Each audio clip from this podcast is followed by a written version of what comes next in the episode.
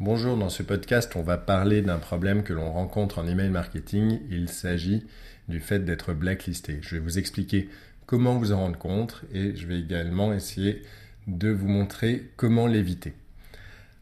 Quand on est blacklisté, cela vient la plupart du temps de la présence de votre adresse IP, donc de l'adresse qui sert à envoyer votre message dans une liste noire. il y a deux types de listes noires, ça s'appelle aussi RBL en anglais. Il y a des listes noires publiques. Donc les plus connus c'est Spamhaus, c'est également Spamcop et également des listes qui ne contiennent que des noms de domaine comme URIBL ou SurBL. Il y a également des listes noires qui sont internes aux fournisseurs d'accès ou aux fournisseurs de messagerie. Ce sont des listes qui tiennent à jour en fonction des plaintes de leurs utilisateurs. Le problème, c'est qu'elles ne sont pas publiées, c'est uniquement à usage interne.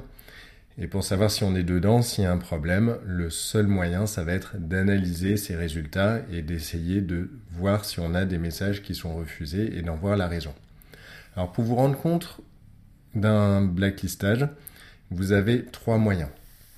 Le premier moyen, c'est le monitoring, c'est la vérification de toutes les listes noires, ou la plupart des listes noires, en tout cas celles qui sont les plus importantes, et de les interroger régulièrement pour savoir si vos ou votre adresse IP sont présentes dans ces listes, et pour savoir si votre nom de domaine d'envoi ou le nom de domaine qui est présent dans vos messages est présent dans ces listes. Donc il y a moyen de l'automatiser, hein. bien sûr, il ne s'agit pas d'interroger des dizaines ou des centaines de listes noires, il y a des outils, il y a des outils en ligne qui existent qui permettent d'interroger automatiquement tous les jours la plupart des listes importantes et de savoir s'il y a un problème. On a également les routeurs qui peuvent se charger de ce travail. Le second moyen, c'est analyser l'historique de ces envois. Dans les logs de ces envois, quand un message est refusé, on a souvent le message. On a le message d'erreur que le serveur d'envoi a reçu du serveur de réception. En analysant ces messages, on peut se rendre compte d'un problème, notamment s'il y a un message qui revient souvent avec un message d'erreur, comme quoi le message a été refusé parce que l'adresse IP, par exemple, ou un nom de domaine était présent dans une liste noire. là encore, c'est assez fastidieux à faire à la main. Il vaut mieux avoir un outil pour le faire. Donc j'arrive au troisième moyen, c'est tout simplement d'avoir un routeur, d'utiliser un routeur ou une plateforme de routage en ligne qui gère la délivrabilité pour vous et qui va faire ce travail de monitoring et d'analyse des logs. Nous, c'est notre cas, donc on a un outil qui va monitorer la plupart des listes noires tous les jours et détecter les adresses IP des clients qui ont un problème ou les noms de domaine de nos clients qui ont un problème. Et on a également un robot qui analyse tous les logs, tout l'historique de nos envois à la recherche des messages d'erreur redondants qui montreraient qu'il y a un problème. Alors, la conséquence d'avoir un blacklistage, la conséquence d'être présent dans une liste noire, la plus grosse conséquence, c'est d'avoir une baisse dans ces statistiques. Donc la baisse peut être plus ou moins grande en fonction de l'importance de la liste noire. Donc si on est chez Spamhaus, par exemple, si son IP est blacklisté chez Spamhaus, on va être refusé chez quasiment la plupart des serveurs de messagerie d'entreprise. Pareil, si on a un gros fournisseur d'accès ou de messagerie qui refuse nos messages, qui bloque nos messages, comme Orange par exemple, Orange est souvent très représenté dans les listes d'adresses, soit de particuliers, soit de professionnels sur la France. Ça peut aller de 20 à 50% en général. Si vous avez Orange qui refuse tous vos messages, vous avez vos statistiques qui vont baisser dans les mêmes proportions, voire même un petit peu plus, que souvent les adresses Orange, ce sont des adresses principales, c'est l'adresse, les adresses email utilisées par euh, la DSL, enfin vendues avec la DSL des internautes, donc c'est une adresse qu'ils consultent tous les jours, contrairement aux adresses qui peuvent être un peu poubelles comme chez La Poste ou chez Hotmail. L'autre conséquence, c'est que cette perte peut être aussi durable il y a deux types de listes noires. Il y a les listes noires temporaires, où le blacklistage va durer quelques jours, ou quelques heures, ou quelques semaines. C'est le cas par exemple chez Free. Un blacklisting, c'est une semaine maximum. Et on a aussi des listes noires qui vont être définitives. C'est le cas de Spamhaus par exemple. Si vous êtes listé chez Spamhaus, le blacklistage ne sera jamais supprimé à moins que vous ne demandiez euh, un des listings, ça veut dire que vous contactiez Spamhaus, que vous contactiez la liste noire pour qu'il retire cet enregistrement. Donc souvent, les procédures peuvent être assez, euh, différentes. Hein. Souvent, ça va être un aller-retour avec l'organisme anti-spam. Parfois, ils vont demander plus de choses et plus d'explications. Et dans la plupart des cas, vos envois vont être sur surveillance, donc il faut essayer d'améliorer votre comportement marketing. Alors j'en viens aux causes d'un blacklisting. Donc, il y a deux grandes causes principales. La première cause, ce sont ce qu'on appelle les spam traps. Ce sont des adresses pièges. Donc c'est tout simplement des adresses qui sont utilisées par les organismes anti-spam ou par les fournisseurs d'accès pour détecter les mauvais comportements marketing. Il y a deux types de spam traps. Des spam traps que vous pouvez collecter ou avoir collecté euh, de façon euh, cohérente, de façon légale. Ça peut être des adresses qui sont inactives dans votre base, notamment si vous avez des très vieilles bases qui sont mal travaillées. Donc ça va être des adresses de vrais gens que vous avez collectées, puis euh, qui sont devenues complètement inactives et ensuite qui ont été récupérées par un fournisseur d'accès pour détecter justement des listes qui sont mal travaillées ou qui, ont un problème de, voilà, de, de traitement et puis de mise à jour. L'autre façon d'avoir des spam traps, c'est tout simplement d'aspirer des adresses sur Internet, par exemple d'utiliser des aspirateurs qui vont parcourir Internet, parcourir les forums pour essayer de trouver des adresses email.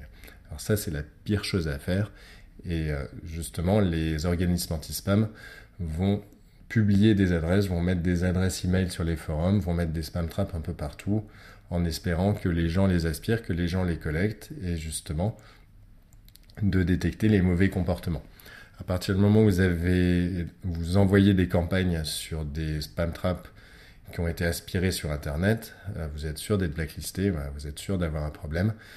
Donc les RBL les plus connus pour faire ça, ça va être Spamhaus et ça va être les RBL de domaine comme sur BL par exemple. L'autre moyen d'avoir un blacklisting, c'est de générer des plaintes de la part d'internautes. Alors une plainte, c'est un signalement comme spam. Je pense que vous avez tous une adresse euh, de FAI euh, française, ou une adresse de webmail que vous consultez dans un webmail. Dans un webmail, vous avez un bouton signaler comme spam ou, voilà, ou classé en spam. Le fournisseur d'accès ou le fournisseur de messagerie va comptabiliser tous ces signalements et faire des statistiques. À partir de là, il va récupérer un ratio de plaintes. Ça veut dire il va faire le calcul sur le nombre de plaintes que vous avez générées par rapport au volume de mails que vous avez envoyé vers lui. Il va également calculer le volume de plaintes. Donc dans tous les cas, enfin, il y a deux cas de figure. Soit le fournisseur travaille avec un ratio de plainte tolérable, soit il travaille avec un volume. Parfois, on a les deux.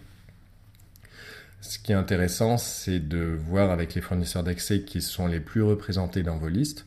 Donc en général, ça va être euh, Hotmail, ça va être euh, souvent Orange, voilà, voir ou Gmail, voir si le fournisseur d'accès fournit un outil qui vous permet de connaître ce taux de plainte. C'est le cas chez Hotmail par exemple, c'est le cas chez Gmail. Vous pouvez avoir accès à un outil à condition que vous, montrez, que vous montriez que les adresses IP et le nom de domaine utilisé vous appartiennent. Vous pouvez avoir accès à un outil qui va vous donner ces taux et ça va vous permettre d'être proactif et puis de détecter les problèmes, voilà, de rester un petit peu en dessous des, radars, de rester en dessous des seuils de plainte tolérables. Il y a d'autres outils, donc notamment chez, Orange, chez Free, chez les fournisseurs d'accès français qui nécessitent d'être euh, affilié à un organisme type Signal Spam. Donc là, il vaut mieux passer par un routeur pour y avoir accès. Donc c'est notre cas, nous on a la possibilité de gérer, enfin de monitorer les taux de plainte sur la plupart des fournisseurs d'accès français. Ensuite, comment éviter ces blacklistings Donc la première chose à faire, c'est de vérifier qu'on est bien en IP dédié, qu'on utilise des adresses IP qui ne servent qu'à nos envois à nous, tout simplement parce que même si vous faites les choses très bien, si vous partagez vos adresses IP d'envoi avec d'autres clients chez le routeur ou chez votre hébergeur, euh, bah, vous n'êtes pas à l'abri que le mauvais comportement d'un autre client pose problème et justement d'avoir des problèmes de, blacklisting dont vous n'êtes pas responsable.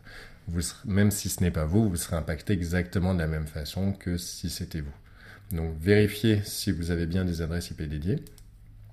Pour éviter les spam traps, deux, deux choses à faire, c'est déjà éviter l'aspiration, ça c'est clair, et également supprimer les adresses qui sont inactives. Donc une adresse qui est inactive, c'est une adresse qui n'a pas ouvert, qui n'a pas cliqué pendant un long moment, même si vous avez envoyé des mails régulièrement. En général, quelqu'un qui n'a pas ouvert votre message ou qui n'a pas cliqué dans un message pendant euh, des mois, pendant six mois, pendant un an, a une grande chance de ne jamais le faire. Et si vous recentrez, par exemple, tous les ans ou tous les six mois, votre liste sur vos adresses actives, vous êtes à l'abri de, des spam traps. Vous êtes quasiment sûr de ne pas avoir d'adresse piège dans votre liste et de ne jamais être blacklisté, en tout cas à cause d'un spam trap. vous pouvez également, bah, bien sûr, utiliser des adresses opt-in, donc des adresses que vous avez collectées. Donc vous pouvez les vérifier soit en envoyant un lien de confirmation, on appelle ça de l'opt-in euh, confirmé. Vous pouvez également, donc si vous trouvez ça trop lourd, vous pouvez mettre un captcha sur votre formulaire. Donc c'est un petit code à recopier pour euh, s'assurer que c'est bien un humain qui a rempli le formulaire. ça permet au moins d'éviter la malveillance, d'éviter qu'un concurrent ou que quelqu'un rentre des adresses dans un formulaire à vous et que cela vous porte préjudice.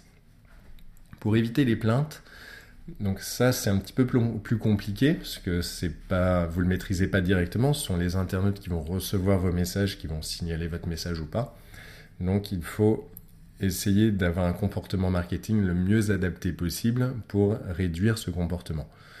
Donc déjà, bon, forcément, ne pas envoyer de mails non sollicités. Si vous envoyez des mails sollicités, vous avez quand même plus de chances d'avoir peu de signalements comme spam.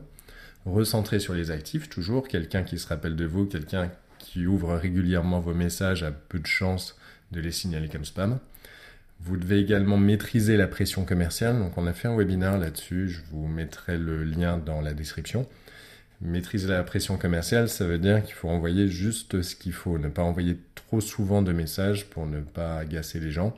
En envoyer quand même suffisamment pour euh, se rappeler à leur bon souvenir.